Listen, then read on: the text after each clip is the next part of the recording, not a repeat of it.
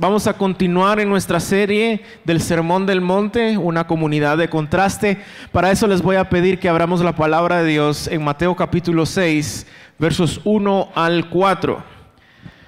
Para si hay mamás de niños pequeños, también ahí arriba pueden encontrar un lugar específico para ustedes, en donde pueden estar un poco más cómodas. Ahí está la transmisión también del sermón, así que lo pueden hacer. Mateo capítulo 6, versos 1 al 4. Como siempre voy a estar leyendo de la NBLA, primeros cuatro versos del capítulo 6 de Mateo. Dice la santa palabra del Señor, cuídense de no practicar su justicia delante de los hombres para ser vistos por ellos. De otra manera no tendrán recompensa de su Padre que está en los cielos. Por eso, cuando des limosna, no toques trompeta delante de ti como lo hacen los hipócritas en las sinagogas y en las calles para ser alabados por los hombres. En verdad les digo que ya han recibido su recompensa. Pero tú, cuando des limosna, que no, sea, que no sepa tu mano izquierda lo que hace tu derecha, para que tu limosna sea en secreto y tu Padre que ve en lo secreto te recompensará. Esta es la palabra del Señor. Amado Dios, gracias una vez más por la oportunidad que nos das de congregarnos, de alabarte, de cantarte, de orar y de en este momento, Señor, someternos a la autoridad de tu palabra.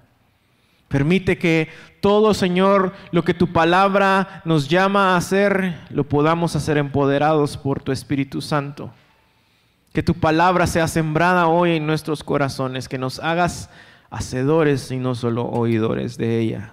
Bendice a mi pastor Emanuel, Señor.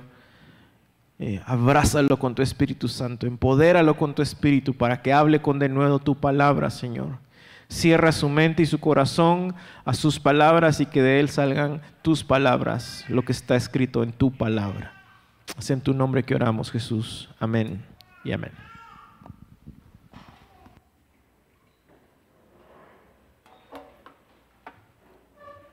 Buenos días hermanos, qué gusto estar con ustedes hoy. Hoy la bodega no está tan caliente como regularmente está en las mañanas, en las medio mañana. Eh, ha sido medio frío el día, entonces por eso está, yo creo que está a buena temperatura. Hoy vivimos nuestras vidas en las nubes. No digo nubes físicas, pero sí nubes digitales. Nuestra vida está en una vitrina pública que podemos maquillar según lo que nosotros queremos. Hay una foto que no nos gustó cómo salimos, la vamos a eliminar.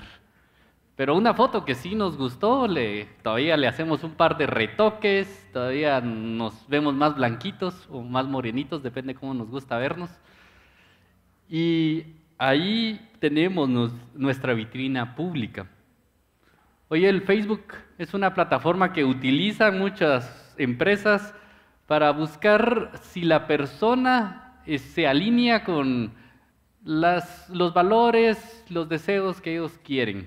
Entonces hacen una búsqueda en Facebook y buscan qué intereses tiene, qué hobbies tiene, cómo esta eh, persona muestra eh, al público lo que ella es. Ese término se le llama stalkear a la persona. Yo sé que ninguno de los que estamos aquí hemos hecho eso, ¿verdad que no? Jamás. Pero estamos en una vitrina pública. Y esto no es nuevo realmente. Todos en una medida u otra hemos puesto una vitrina pública de lo que queremos que las personas vean acerca de nosotros y escondemos aquellas cosas que no nos agradan mucho que vean de nosotros. Ponemos una vitrina para decir, oye, esto es lo que quiero que veas, esto no quiero que lo veas. Muchas veces lo escondemos por vergüenza, por culpa. Maquillamos nuestra vida para intentar poner una fachada de nosotros mismos. Pero hoy Jesús, en el versículo 6, nos habla que esa fachada puede ser vista por los hombres, puede que nosotros nos veamos justos delante de los hombres, pero delante de Dios todas las cosas están abiertas, todas las cosas están desnudas y no podemos hacer una fachada delante de Él. Hoy empezamos esta nueva sección del el estudio del Sermón del Monte. Hasta el día de hoy hemos visto cómo debemos de ser una comunidad verdaderamente de contraste. Estudiamos en primer lugar los macarismos de Jesús, las bienaventuranzas de Jesús, en los cuales Jesús nos llama a ser una comunidad que verdaderamente florece, es verdaderamente feliz. Al contrario de lo que nos dice el mundo, que la felicidad se encuentra en una vida de lujos y placeres, una vida fácil. La verdadera felicidad, Jesús nos lo dice, que está en las personas que activamente buscan los atributos que Jesús presenta ahí. Aquellos que son humildes, que son pobres en espíritu, que tienen hambre y sed de justicia, aquellos que son misericordiosos, limpios de corazón, que procuran la paz y que son perseguidos por el Evangelio, esas personas son los que verdaderamente son felices, aquellos que son verdaderamente florecientes. ¿Queremos ser florecientes en un mundo de maldad? Busquemos estos atributos. Y luego Jesús comienza en el versículo 17 al versículo 48 del capítulo 5 a describir cómo esta comunidad debe buscar una justicia mayor a de los escribas y fariseos. El versículo 20 que Oscar nos lo ha mencionado varias veces sirve como introducción a esto y dice, porque les digo a ustedes que si su justicia no supera a la de los escribas y fariseos, no entrarán en el reino de los cielos. De esa afirmación que Dios hace, que Jesús hace, se desprende todos los ejemplos que él comienza a describir. Él comienza a describir cada uno de los ejemplos con, ustedes han oído que se dijo, pero yo les digo. Jesús está explicando la ley de Dios. No solamente el alcance completo de esta ley que Dios ha dado, sino también el principio detrás de la ley. ¿Qué es lo que rige realmente la ley? La ley acerca de el asesinato, el adulterio, el divorcio, la honestidad y el amor a los enemigos. ¿Qué es lo que Jesús y qué es lo que Dios tenía en mente cuando estaba dando la ley? Y hoy entramos en una nueva sección, la, sección del capítulo 6. En esta sección eh, vemos cómo Jesús vuelve a describir una mayor piedad que los escribas y fariseos, pero ahora en el desarrollo de una vida devocional, una vida religiosa. Martin Lloyd Jones describe esta parte de la siguiente manera. Estamos frente a lo que podríamos llamar la descripción del cristiano que vive su vida en este mundo, en la presencia de Dios, en sumisión activa a Dios y en dependencia total de Él.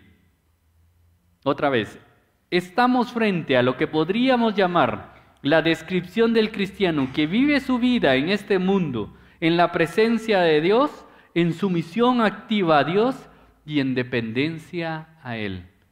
Queremos ser esta, esta comunidad de contraste. Tenemos que poner atención en el capítulo 6, que nos describirá cómo es un cristiano en devoción a Dios.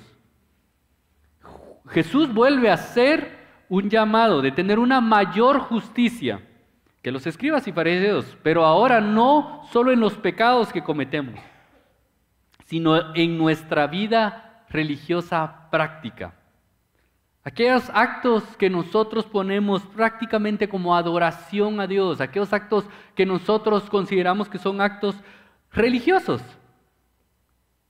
Estos actos externos son puestos delante de Dios y delante de los hombres. Pero Jesús está reprendiendo a los fariseos porque esos actos son solamente cáscaras vacías.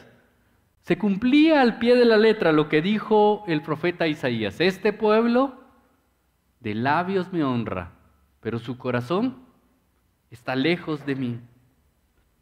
Estos versículos del 6, de, perdón, del 1 al 18 hablan de tres actividades religiosas o tres actividades devocionales que los fariseos realizaban.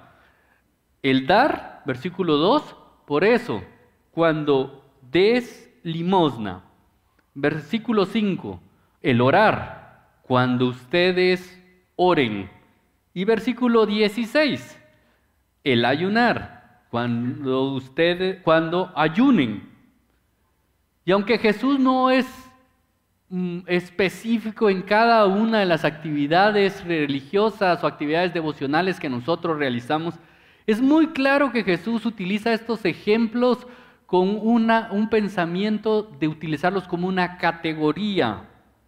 Todo cristiano debería anhelar crecer en estos tres aspectos en su vida devocional.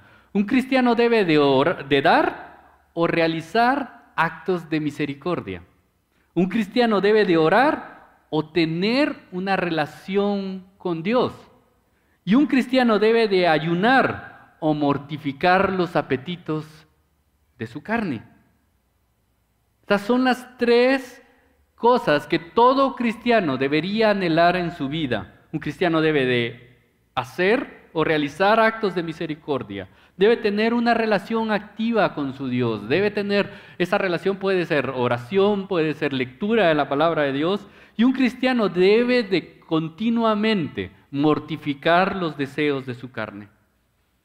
Así que en esta sección Dios, eh, Jesús está siendo muy didáctico a lo que concierne a la vida piadosa de un cristiano.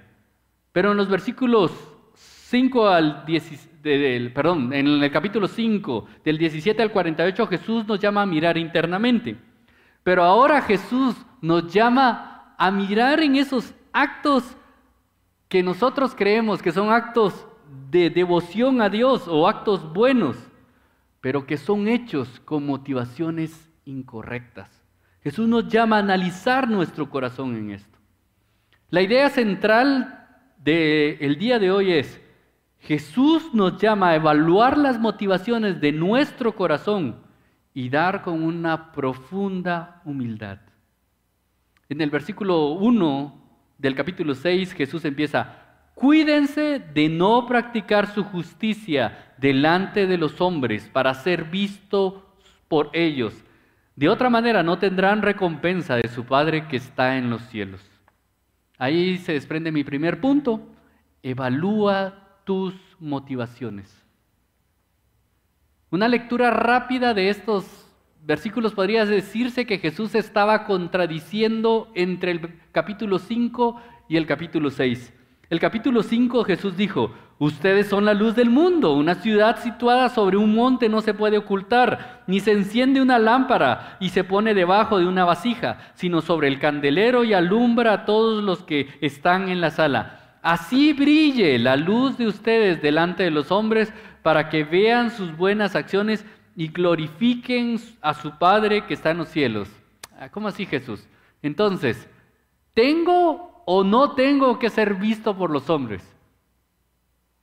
¿Tengo o no tengo que brillar delante de los hombres? Pero esta supuesta contradicción que podemos ver se hace claro cuando leemos detenidamente el versículo 1. Escuchen, cuídense de no practicar su justicia delante de los hombres para ser vistos por ellos. Jesús no condena la práctica pública de la conducta justa, sino lo que realmente Él está condenando son las motivaciones con las cuales nosotros hacemos esas prácticas públicas. ¿Por qué hoy venimos a la bodega? ¿Por qué hoy levantamos nuestras manos? ¿Cuál es la motivación de nuestro corazón para hacer estas cosas? ¿Será por adoración a Dios? ¿Será porque un corazón que está completamente transformado por el Evangelio, entonces responden a adoración a Dios? ¿O será por motivaciones de querer ser visto por las personas? De querer ser alabado por nuestra vida justa, con motivaciones totalmente incorrectas delante de Dios, para ser visto por los hombres. Y Jesús empieza con una palabra, cuídense. Cuídense de hacer eso. Recibir la alabanza y la gloria de los hombres cuando estamos haciendo actividades justas siempre es una tentación para el cristiano.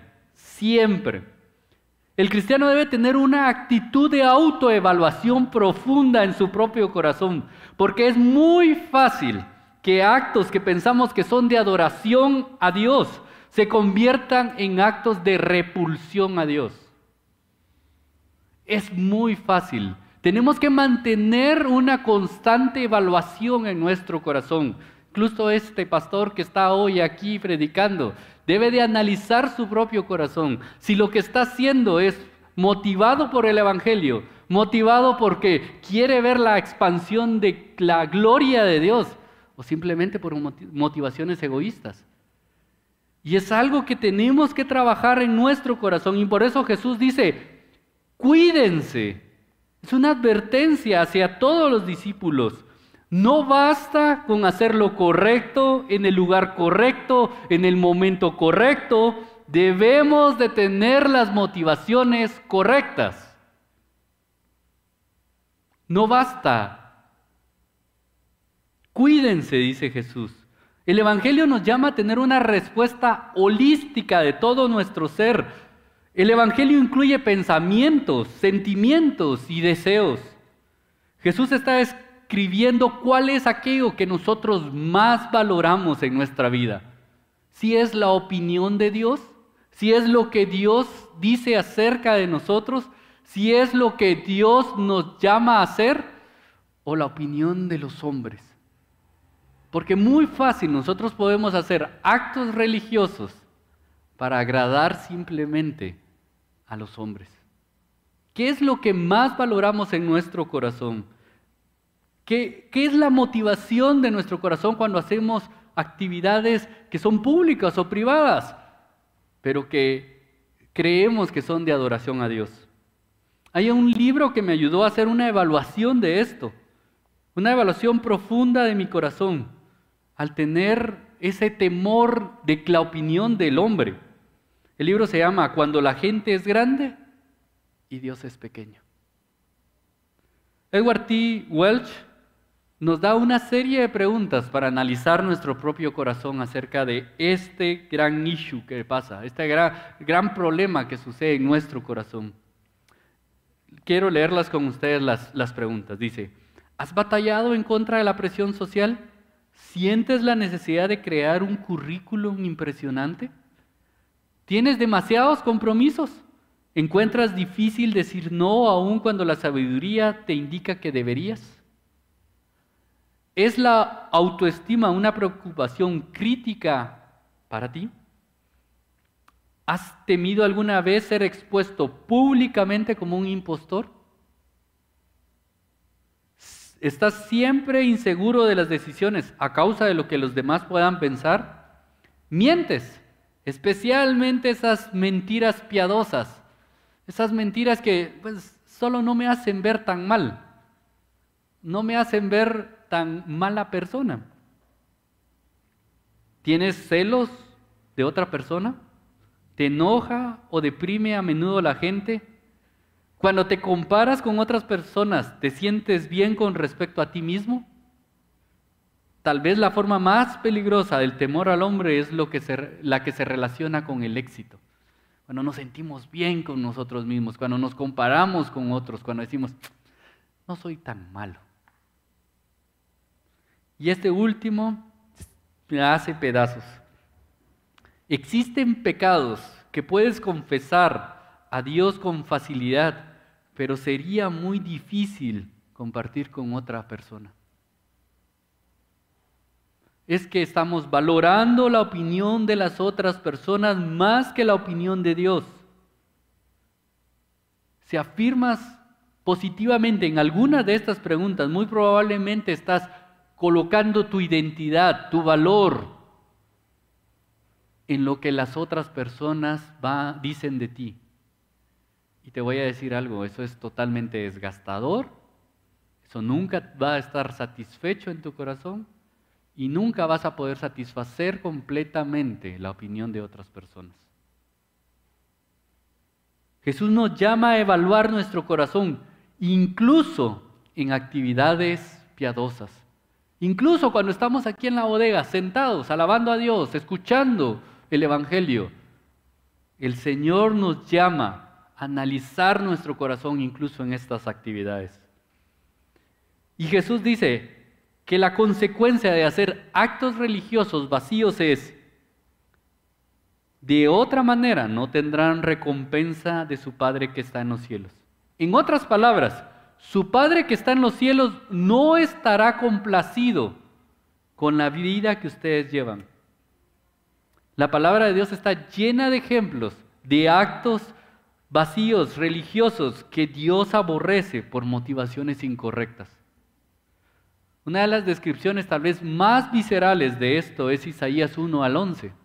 Lo quiero leer con ustedes. Escuchen Isaías 1 a 11. Cansado estoy de holocaustos de carneros y de cebo de ganados cebados. La sangre de novíos, corderos y machos cabríos no me complace. Cuando vienen a presentarse delante de mí, ¿quién demanda esto de ustedes? De que pisoteen mis atrios, no traigan más sus vanas ofrendas. El incienso me es abominación. Luna nueva y día de reposo. El convocar asambleas. No tolero iniquidad y asamblea solemne. Sus lunas nuevas y sus fiestas señaladas las aborrece mi alma. Se ha vuelto una carga para mí. Estoy cansado de soportarlas. Cuando extiendan su mano, esconderé mis ojos de ustedes. Si aún, sí, aunque multipliquen las oraciones, no escucharé. Sus manos están llenas de sangre. Este es un recuerdo constante que en nuestra querida Guatemala, en las iglesias, debemos de tener claro, porque si no podríamos tener un local lleno de personas, pero con, haciendo motivaciones incorrectas delante de Dios. Otra, otra vez, no basta hacer lo correcto en el lugar correcto, en el momento correcto. Debemos de tener las motivaciones correctas. Y para los fariseos las actividades religiosas se habían convertido en un simple medio para obtener una mejor reputación, un mejor prestigio. Se habían convertido en un escenario público para exponer su propia justicia. Miren el versículo 2. Por eso cuando des limosna, no toques trompeta delante de ti, como hacen los hipócritas en las sinagogas, en las calles, para ser alabado por los hombres. En verdad les digo que ya han recibido su recompensa. Se, cree que los fariseos específicamente no hacían eso, no tocaban trompeta para dar ofrenda, no eran tan descarados, pero sí se creen que esta era una hipérbole que Jesús estaba haciendo para decir que ellos comenzaban a decir, miren, ya vieron que di, ah, sí, ha sido difícil dar eso sí me costó, pero lo hice con mucho amor y con mucho denuedo a Dios. Yo lo hice porque amo a Dios. Ellos hacían espavientos de la, de la cantidad de dinero que le estaban dando a los pobres. Pero Jesús le dice que esas, esos actos no son agradables delante de Él. Además de eso, quiero resaltar primero que Jesús está asumiendo que todos aquellos que son parte de la comunidad del reino, todos aquellos que son parte de esta comunidad de contraste, estarán atentos a ayudar a las necesidades del pobre y del necesitado. ¿Por qué dice? Por eso, cuando des limosna, Jesús no está haciendo una orden de dar limosna al necesitado. Jesús no está preguntando, ¿ustedes dan limosna? No, Jesús está asumiendo que todas aquellas personas que han sido impactadas por el, por el Evangelio profundamente, van a tomar la mano en el arado y van a ayudar a las personas en necesidad.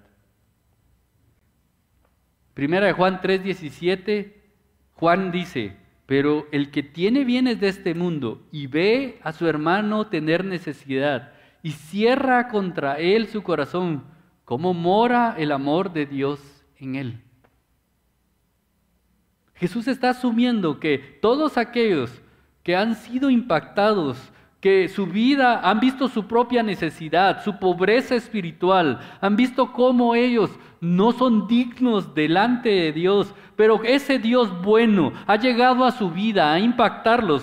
ha provisto, ha dado para ellos, los ha salvado. Esas personas son de un corazón sensible al necesitado. Jesús está asumiendo que el cristiano tiene un corazón sensible para aquellos que son necesitados. Pero también Jesús llama a no aprovecharnos de la necesidad de los demás para ser alabados nosotros. No toques trompeta delante de ti. Y es que eh, nuestro corazón muy fácilmente puede tender a sentirse alabado, a sentirse bien consigo mismo, cuando comienzan a alabarlo por las cosas buenas que hacemos. Por eso tenemos que trabajar con nuestro corazón.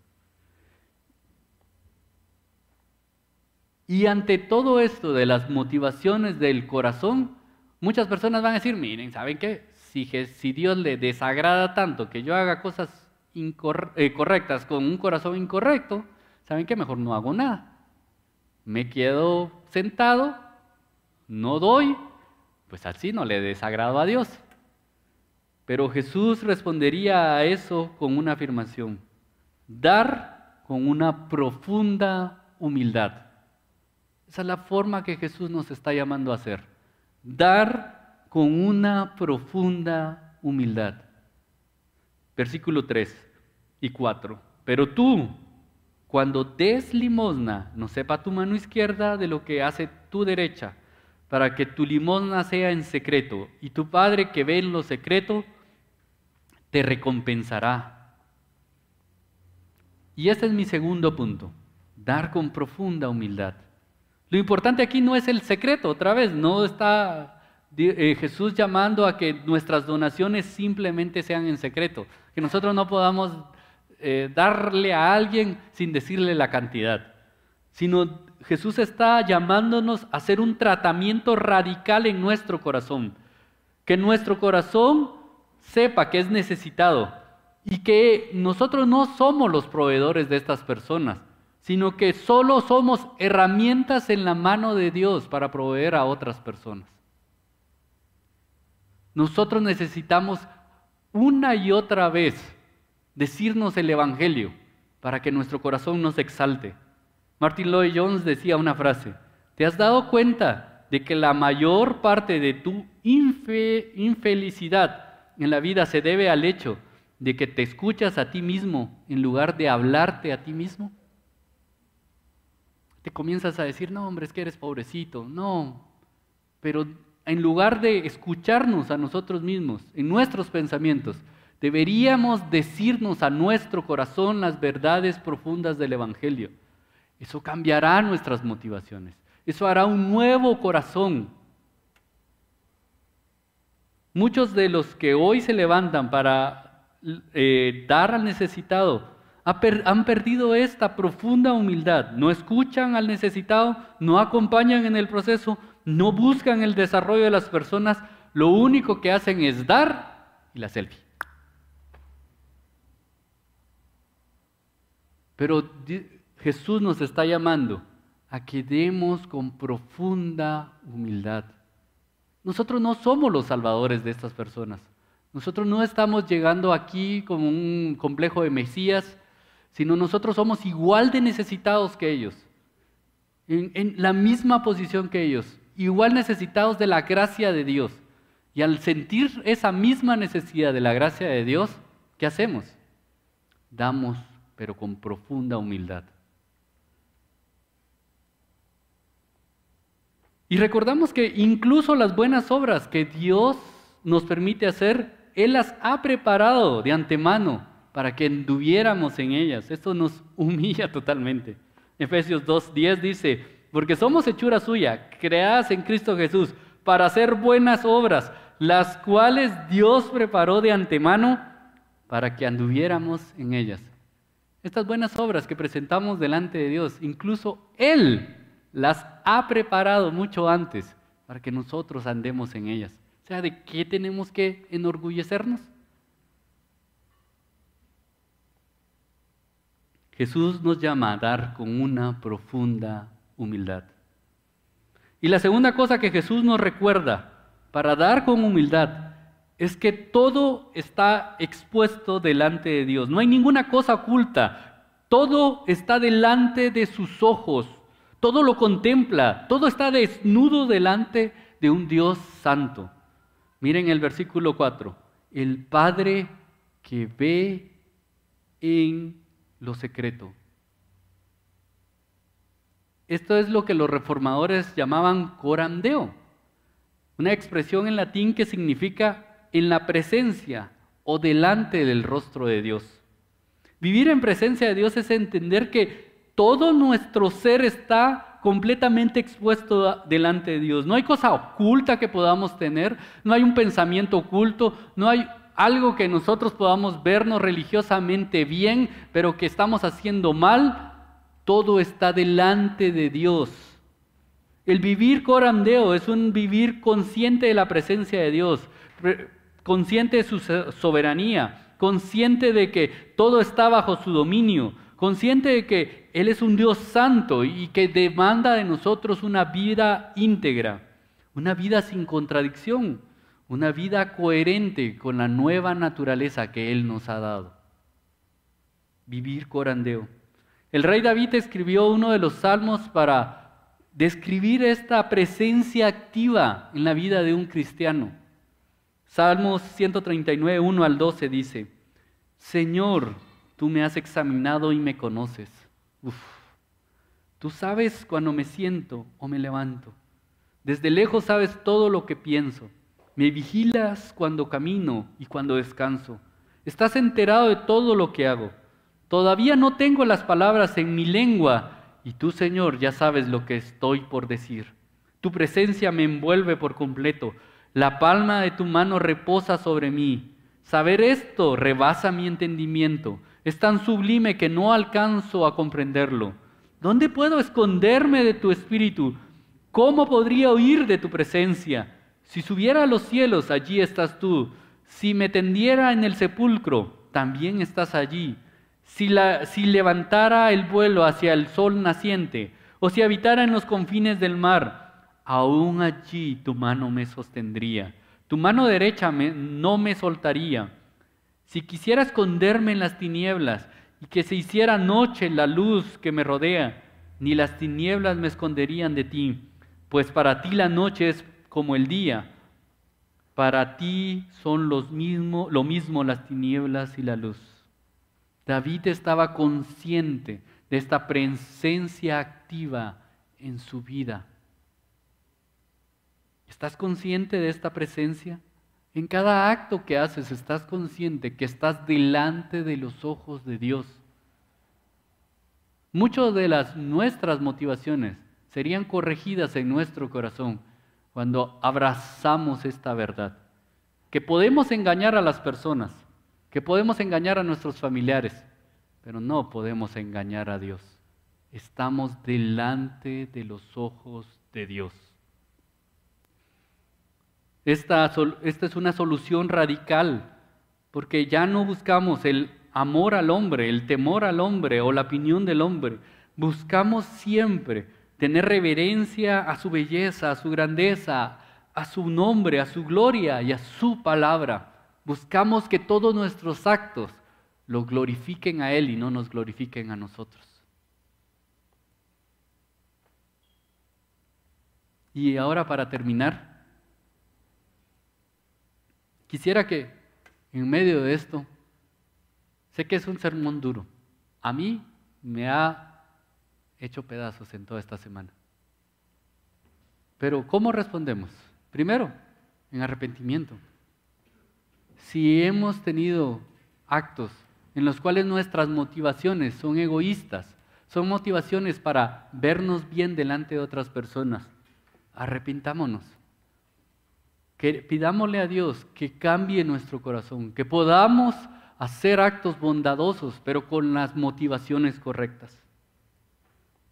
Y segundo lugar, busquemos una comunidad que nos acompañe en este proceso. El hecho de no temerle al hombre, el hecho de comenzar a temer más a Dios que al hombre, no es algo que se logra de la noche a la mañana. Necesitamos de una, una, comunidad que nos ayude a discernir lo profundo de nuestro corazón. Hermanos que nos apunten a Dios, que nos digan, hermano, yo sé que estabas intentando tal vez hacer lo bueno, pero realmente yo veo que esto no va conforme a la voluntad de Dios. Hermanos que nos apunten a Cristo. Es imposible que nosotros podamos ver todos los puntos en nuestra vida en donde los cuales no estamos glorificando a Dios. Somos ciegos a nuestra propia maldad. Entonces, busquemos una comunidad en los cuales nos puedan amar. Pero sobre todas las cosas, entreguemos nuestro corazón a Dios. Dios es capaz de cambiar nuestro corazón de obras muertas. Él es el único que puede renovar nuestra vida el Evangelio es el único que puede causar esta renovación.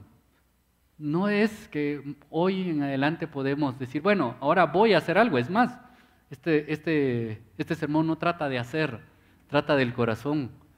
Y solo el Evangelio puede cambiar un corazón. Así que respondamos en adoración porque Él ya ha hecho todo por nosotros. Amén. Pongámonos de pie, iglesia, y alabemos al Señor.